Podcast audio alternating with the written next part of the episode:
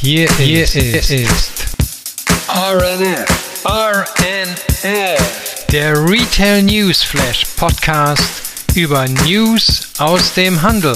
Vorgestellt von Anna, Heidi und Wolfgang.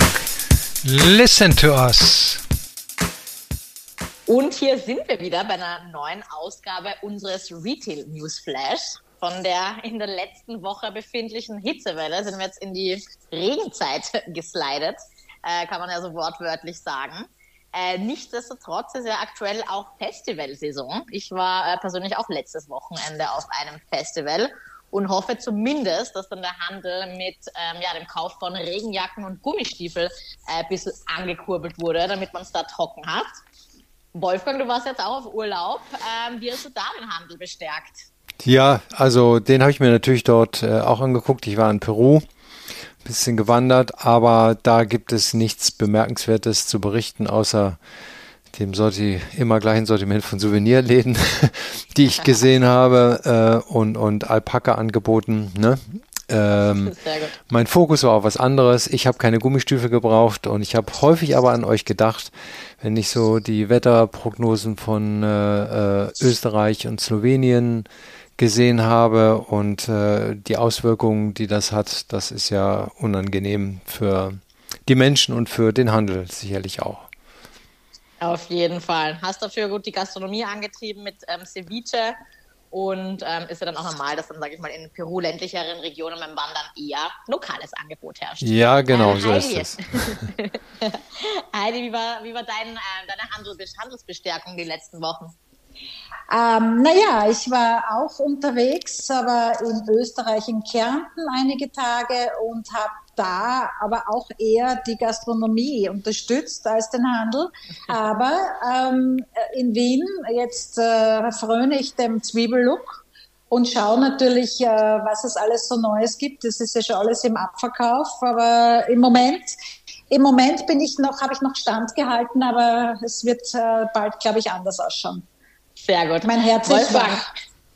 ja, kann, kann, kann vorkommen. Ähm, Wolfgang, was hast du uns denn heute an spannenden Neuigkeiten mitgebracht? Ja, ich habe so ein paar Informationen über äh, den ganzen äh, Luxus, äh, Fashion äh, und Accessoire-Bereich, über Schließung von äh, Yves Rocher und äh, ähm, so eine kleine Auseinandersetzung zwischen H&M und Shein. Sehr schön. Heidi, was steht bei dir heute auf der Agenda? Ja, ich bringe euch den List-Index, äh, den Index mit den Hottest Brands. Da hat sich einiges getan an der Spitze.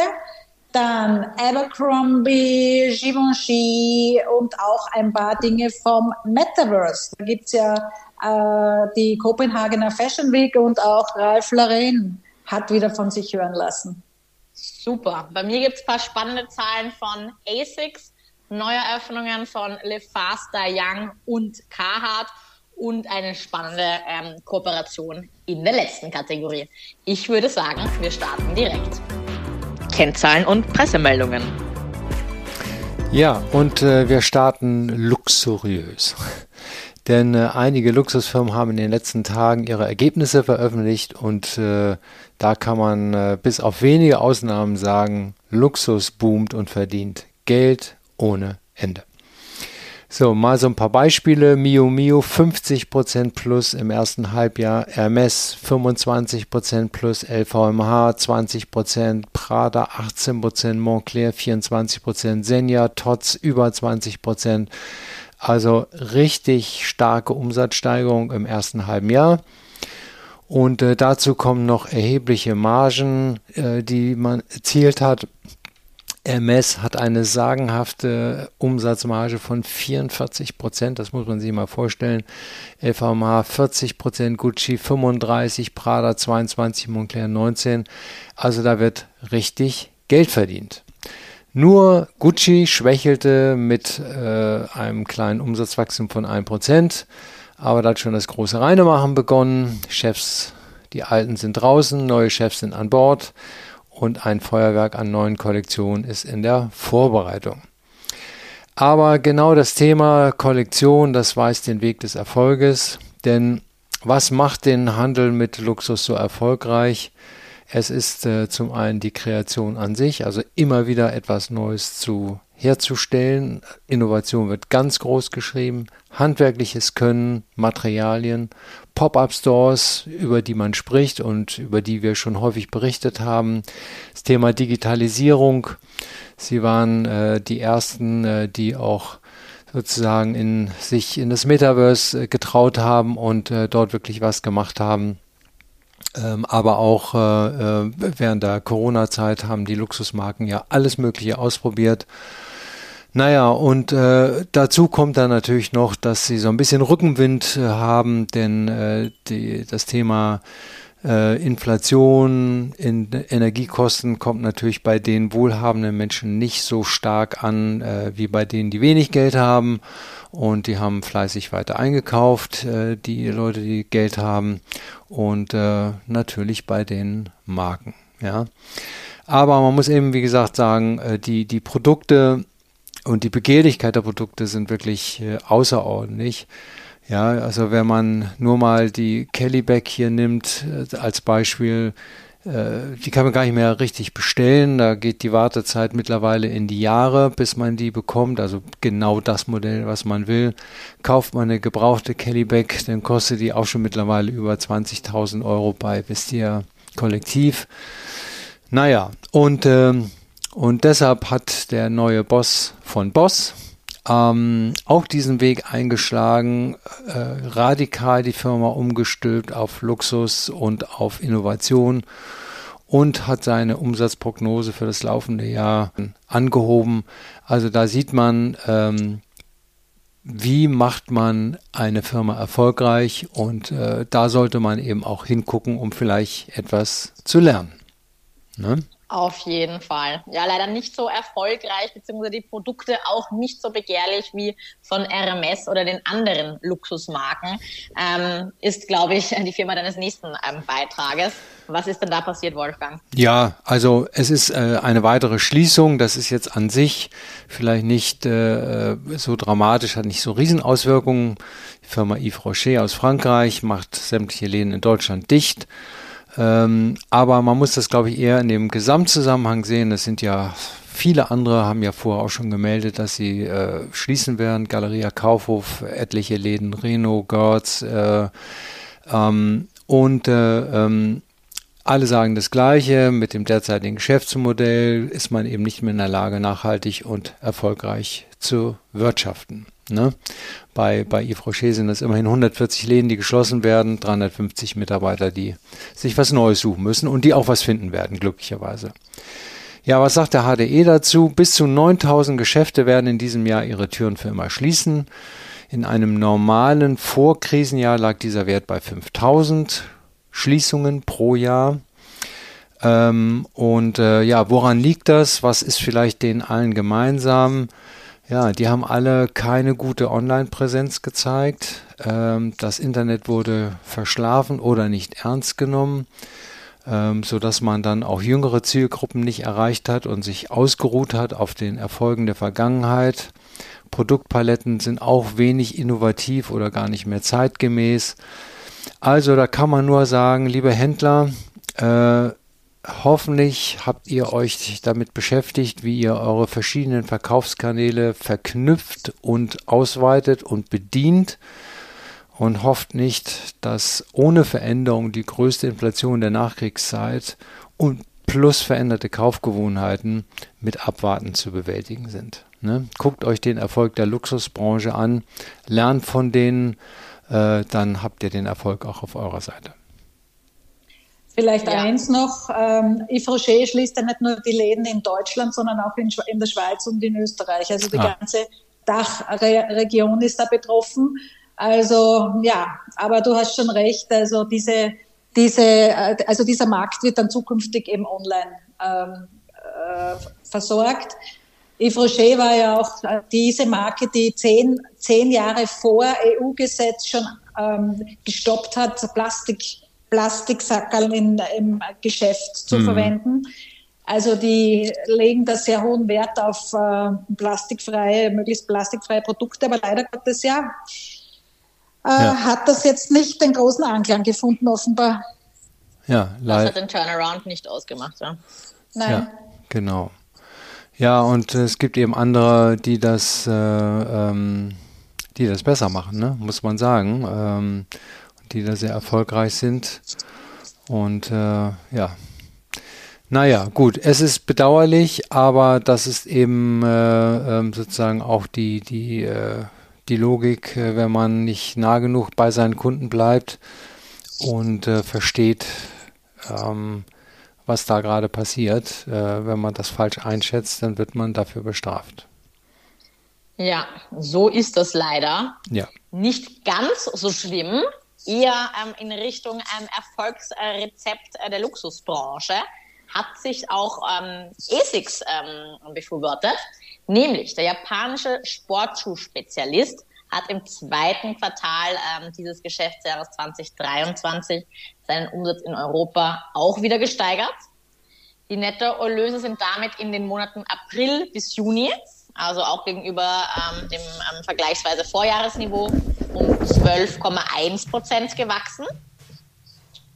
Ähm, die operative Marge in der ähm, Region, die also ähm, neben Europa auch den Nahen Osten und Afrika umfasst, erreichte demnach im letzten Quartal eine Höhe von 10,4 Prozent. Also dabei, dazu haben alle ähm, Produktkategorien auch beigetragen. Ähm, was vielleicht auch noch spannend ist, dass im Großhandelsgeschäft der Umsatz in der Region um 11,3 Prozent gestiegen ist. Ja, die ähm, Länder, die auch überdurchschnittlich ähm, zu dem Wachstum beigetragen haben, ähm, sind unter anderem spannenderweise ähm, die Erlöse auf der Iberischen Halbinsel.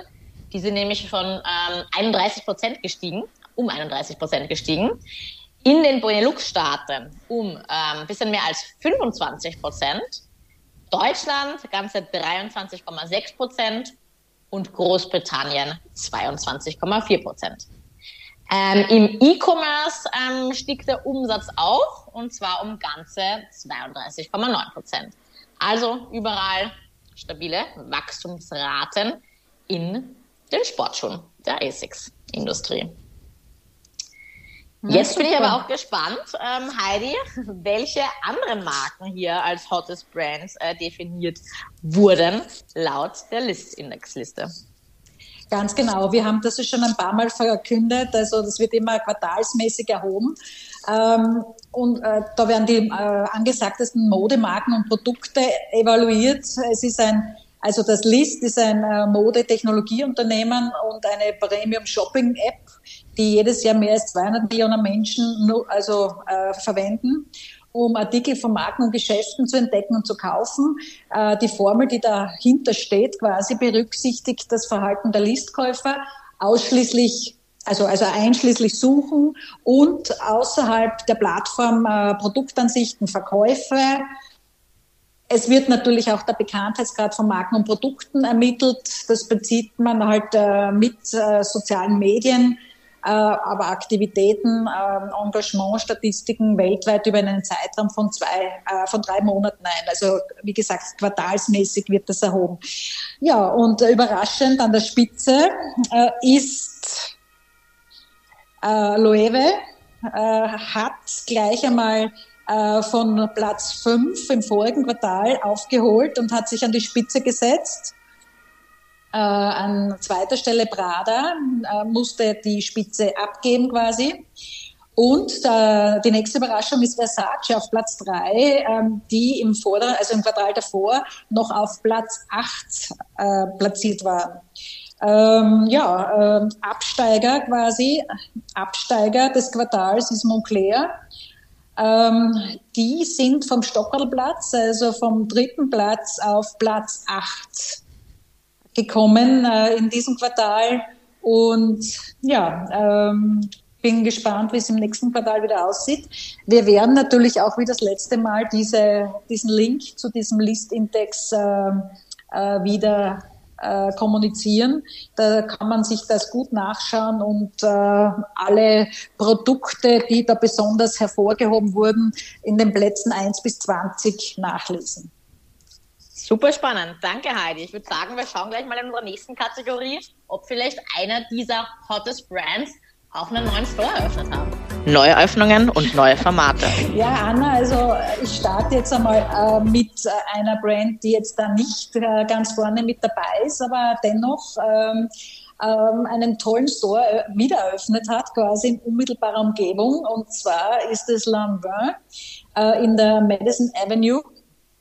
Ähm, Art Deco-Bewegung war ein Synonym für die Gesamtästhetik äh, dieser Marke und äh, dient auch weiterhin als Inspiration für die Ausrichtung für die neue, die bei der Wiedereröffnung der Boutique vorgestellt wurde.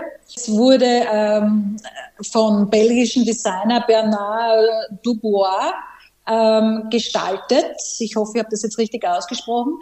Äh, mit Perspektiven und klassischen Formensprache wurde äh, gearbeitet wie Säulen, Architraven, Symmetrien, Enfiladen, ähm, also alles äh, ziemlich op opulent, wie es halt zu dieser Zeit äh, gut gepasst hat. Die Materialien sind oxidiertes und gehämmertes Messing. Ähm, ja, also schaut sehr wunderschön aus, äh, befindet sich im ehemaligen Emilia Bucci Laden an der Ecke ähm, Madison und 71. Äh, Street. Äh, die Nachbarn sind äh, Ralph Lauren, einen Block weiter, The Real Real gegenüber und John Elliott nebenan. Also äh, zukünftige Standorte wird es auch geben, weil man möchte da jetzt äh, expandieren und zwar ähm, das, das nächste in Riyadh, äh, South Coast Plaza in Costa Mesa, im Riyadh, Saudi-Arabien. Also, aber das ist nicht die einzige Eröffnung in New York. Also da tut sich, da tut sich einiges. Auch äh, Abercrombie hat dann auf der Fifth Avenue ähm, nach 130 Jahren, nach der ersten Eröffnung, einen Flagship Store eröffnet. Ähm, mehrstöckiges Geschäft äh, an der Fifth Avenue, also 668 8 Fifth Avenue zwischen 52. und 53. Straße ähm, gibt es nicht nur Damen- und Herrenkollektionen von Abercrombie und Fitch, sondern auch äh, Shop-in-Shop-Flächen für die Kindermarke Abercrombie Kids, aber auch Your Personal Best für Erwachsene, die Activewear. Ähm, ja, es ist äh, so gestaltet worden, dieses äh, große dieser große Shop, ähm, dass es sich äh, wie ein offener großer Raum anfühlt. Ähm, das ging mit dem Einsatz von Lichtquellen und beleuchteten Wänden, geschwungenen Säulen und exzentrischen Kronleuchtern. Die Schaufensterfront besteht aus Schiefer, daneben eben Holz, Textilien, Grünpflanzen, unstrukturierte Wände. Also ähm, sehr spannend, sehr schön, sehr hochwertig.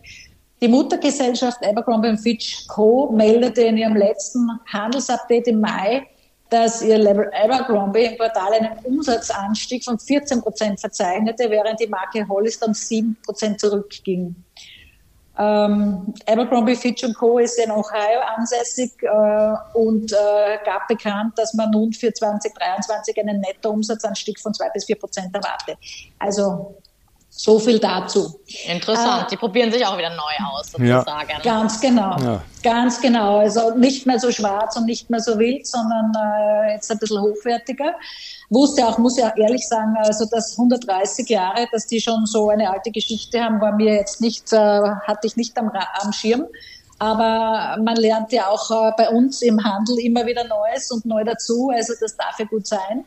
Und ähm, ja, ähm, wir werden aber gleich mit der Reise. Wir machen heute wieder eine schöne kleine Weltreise. Ähm, es jetzt von New York äh, gleich weiter zu äh, ähm, Hollywood nach Los Angeles. Und da habe ich noch eine Meldung gefunden, und zwar der erste Givenchy Store eröffnet, und zwar in Los Angeles.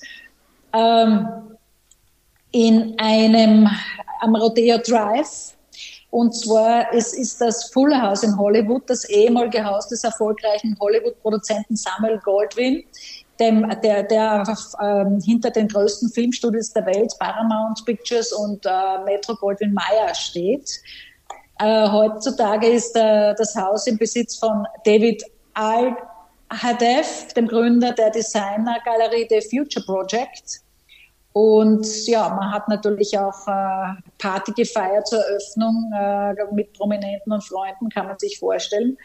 Es ist ein äh, rund 600 Quadratmeter großes äh, Geschäft, in dem die Kollektion des Kreativdirektors äh, von Givenchy, Matthew M. Williams, äh, in einem metallischen und silberfarbenen Dekor präsentiert werden, umgeben von Sofas aus Tigerstoff, riesigen Bildschirmen ähm, auf denen verschiedene Accessoires gezeigt werden und Skulpturen ähm, des britischen Künstler, Künstlers ähm, Evan McFarlane. Ja, also äh, wer in äh, Los Angeles ist, einmal vorbeischauen. Die Fotos sehen toll aus. Also ja, der erste Givenchy Store ist somit eröffnet. Wahnsinn. Äh, ich habe gelesen, dass das auch, also man muss aufpassen, wann man dann hinfährt, weil es kann sein, dass man den dann nicht mehr dort findet. Das ist scheinbar ein temporärer Store, bis dann auch das äh, neue langfristige Geschäft dann fertig ist. Wo genau das ist, können wir euch wahrscheinlich noch nicht sagen, aber wir berichten und halten die Augen weiter offen. Ja. Ganz genau. Aber jetzt machen wir die Reise von Amerika nach äh, London. Exactly, exactly. Genau. Es beginnt auch mit L, aber ja. ist London und ähm, die Marke ist auch mit L, nämlich Live Faster Young. Hier das Düsseldorfer Streetwear-Label ähm, hat nämlich eh schon angekündigt, ähm, im März nämlich, dass seine internationale Expansion fortgesetzt werden soll. Und letzten Samstag war es dann tatsächlich soweit. Im Stadtteil So hat nun der neue 90 Quadratmeter Store eröffnet. Ähm, ja, man sieht, das sind ähm, Schwitzke und Partner hat das Projekt ähm, umgesetzt. Das sind äh, schwarz glasierte äh, Fliesen, wirklich sehr schwarz gehalten. Ähm, ja, soll so ein Eyecatcher ähm, sein, ein dunkler in dem Sinne. Und ähm, es ist der siebte Store von die Faster Young und gleichzeitig auch der erste außerhalb des europäischen Festlandes. Na cool. Ja. ja. Jetzt steigen wir in die U-Bahn, Heidi, ähm, fahren von Soho. Wohin? Nach, nach Oxford Street. Wir bleiben in London, wie du richtig sagst, und betreten gleich das Geschäft von Under Armour. Äh, haben einen neuen Flagship Store an der Oxford Street äh, als bedeutenden Meilenstein im europäischen Wachstumsplan äh, in der Region EMEA ja die am schnellsten wachsende Re Region von Anna Amur im Geschäftsjahr 2023 ist, eröffnet. Das Design ist von London, von der City of London, von Londoner U-Bahn, ja, Eindrücken inspiriert. Handgefertigte Fliesen in Schwarz und Weiß mit dem Markenlogo wurden eingesetzt, auch um die Produkte ähm, ja, zu zeigen und natürlich auch diese Verbindung äh, mit London äh, darzustellen. Ähm, es wurden auch weitere Features wie interaktive Touchscreen eingesetzt, damit man die Produkte besser kennenlernt. Vernetzte Umkleidekabinen wurden eingebaut. Ja, es gibt auch hier Künstler, äh, ähm, Bilder und äh, äh, Kunstwerke vom lokalen Künstler äh, Jim Vision. Ähm, ja, nach äh, der weiter be bereits erfolgten Eröffnung im äh, Battersea Power Station, Westfield Stratford und dem Liverpool One ist jetzt Under Amour ähm, mit 200 Monobrand Stores in der EMEA-Region vertreten. Also auch da geht's munter weiter und immer schön, wenn äh, neue äh, Geschäfte, äh, Eröffnungen äh, kommunizieren, weil das ist äh, in Zeiten wie diesen natürlich immer besonders und positiv. Definitiv. Jo. Zur nächsten Eröffnung geht es leider nicht mit der U-Bahn. Da steigen wir in den Flieger oder in ähm, einen Schnellzug ein, würde ich mal sagen, damit wir da auch rechtzeitig ankommen. Und zwar hat Carhartt Work in Progress ähm, ja jetzt in Berlin seinen insgesamt drittgrößten ähm, Store aufgemacht, nämlich 320 Quadratmeter auf zwei Etagen ähm, verteilt. Ähm, genau, somit hat das Berliner äh, Carhartt äh, wie WIP ähm, ja, Flagship sozusagen auf der Rosenthaler Straße im Zuge der Umbearbeiten seine Fläche eigentlich fast verdoppelt und zeigt sich auch im brandneuen Design. Ähm, hab mir jetzt die Fotos angeschaut, sieht ähnlich wie die letzten Neueröffnungen aus, also auch so Holzoptik ähm, etc., wie man es auch von Carhartt kennt. Ähm, und der neue Look wurde designt und eingerichtet vom Mailänder Architekten Andrea Caputo. Jetzt sind wir mal gespannt, wie es in unserer digitalen Welt weitergeht. Neues aus dem Metaverse. Ja, und da habe ich zwei kurze Meldungen äh, mit dem Gepäck. Und zwar die erste äh, ist von äh, Ralph Lauren. Äh, wir haben immer wieder schon aufgezeigt und berichtet, dass natürlich Marken zunehmend mit dem Metaversum als Produkttest und Handelskanal experimentieren, also zuerst eben digital, bevor das dann produziert wird aber auch, äh, wie sie immer noch herausfinden, wie das Visuelle und das Physische auf sinnvolle Weise äh, zu verbinden ist. Anfang August hat ähm, Ralf Lauren den Polo P Wing Boot auf den Markt gebracht, ein Schuh, digitalen Ralf Lauren Kleidungsstück vom letzten Jahr äh, in der Fortnite-Kollektion äh, sehr ähnlich sieht. Äh, Ralf Lauren ist damit im Jahr also in, seit letztem Jahr bereits in Fortnite vertreten. Also das ist diese Spieleplattform. Ein Bericht in dieser Kategorie, ähm, und zwar dreht sich das über die äh, Fashion Week in Kopenhagen, die noch bis Samstag, den 12. August stattfindet. Da können die Fans äh, in Dresd Avatares teilen. Die Kopenhagener Fashion Week kooperiert mit Dresd für Metaverse Mode-Herausforderungen und hat ähm, ja, Dresd hat dafür 19,1 Millionen Dollar aufgebracht, um das Web3-Potenzial mit Luxusmarken zu erkunden.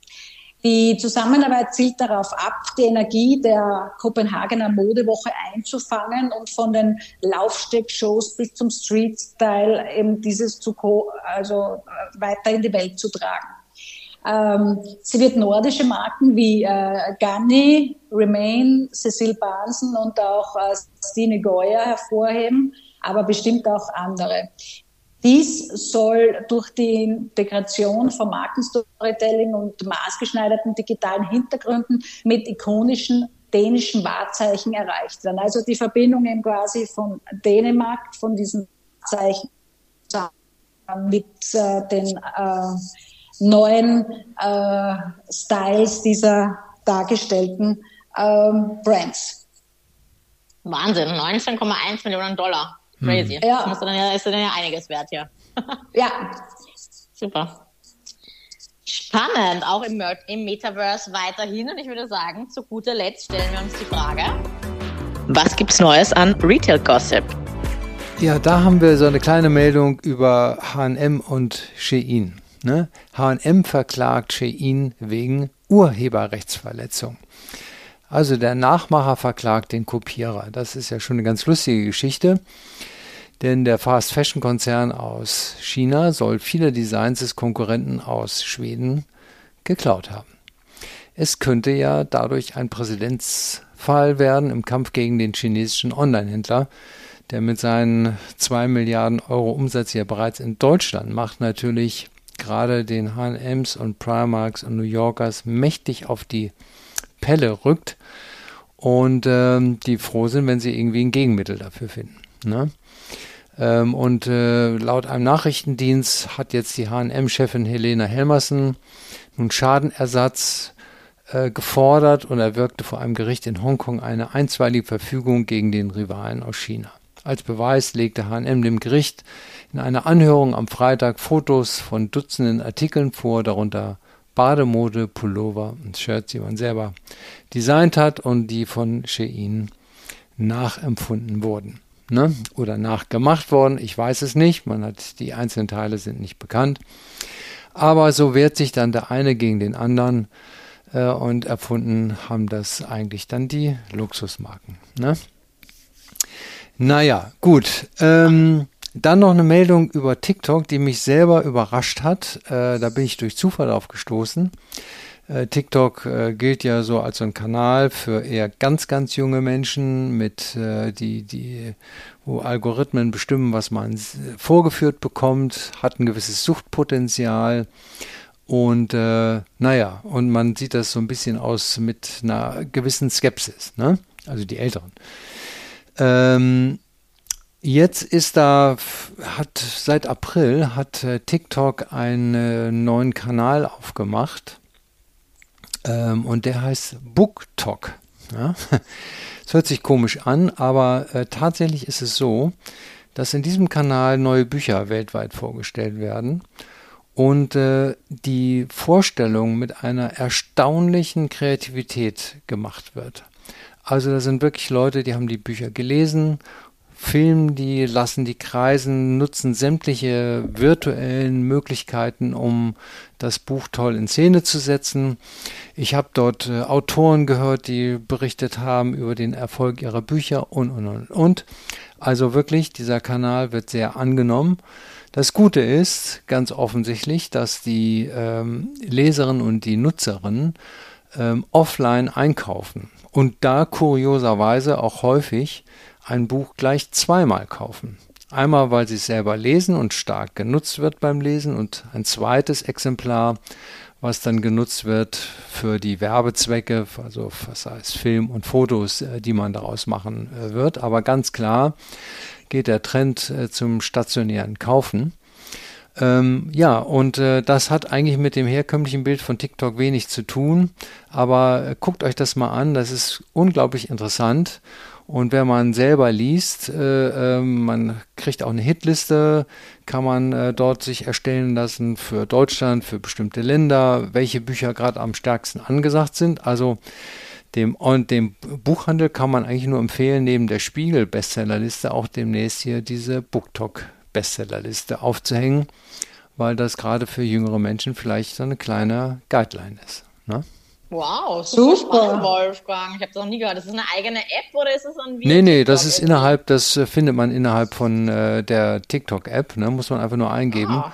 Und äh, ja, das wirklich äh, hatte ich überhaupt nicht erwartet. Ich bin da auch eher durch Zufall drauf gestoßen äh, über eine Meldung und äh, dann habe ich mir das angeguckt und habe mit jemand gesprochen, der selber viel liest und der war ganz überrascht. Mensch, da sind ja Bücher dabei, die, ne, die eben nicht auf den üblichen Hitlisten stehen, weil ähm, die werden eben auch doch von einer etwas älteren Zielgruppe im Prinzip bestimmt und äh, das hier sind mal ganz andere Bücher.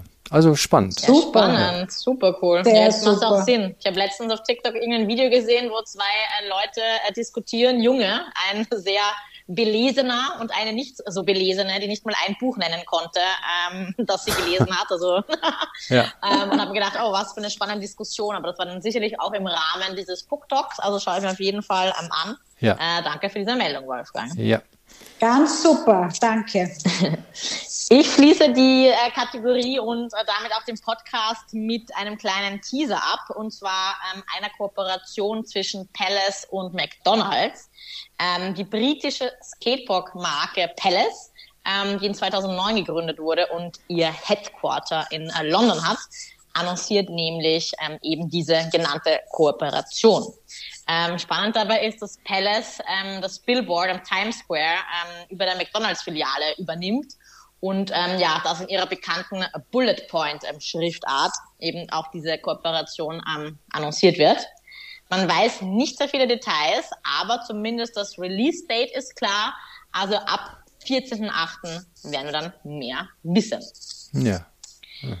ja. Gut damit sind wir dann auch wieder ähm, am Ende unseres Podcasts angekommen. Ich empfehle niemanden heute mit dem Skateboard zumindest in Wien herumzufahren. Das scheint etwas rutschig zu sein, aber es wird sicherlich besser. Und bis dahin, ja, hört unseren Podcast und folgt uns auf LinkedIn. Jo, viel Spaß noch. Genießt den Sommer. Schönen, schönen Sommer. Das war's mal wieder von RNF, dem Podcast über News aus dem Handel.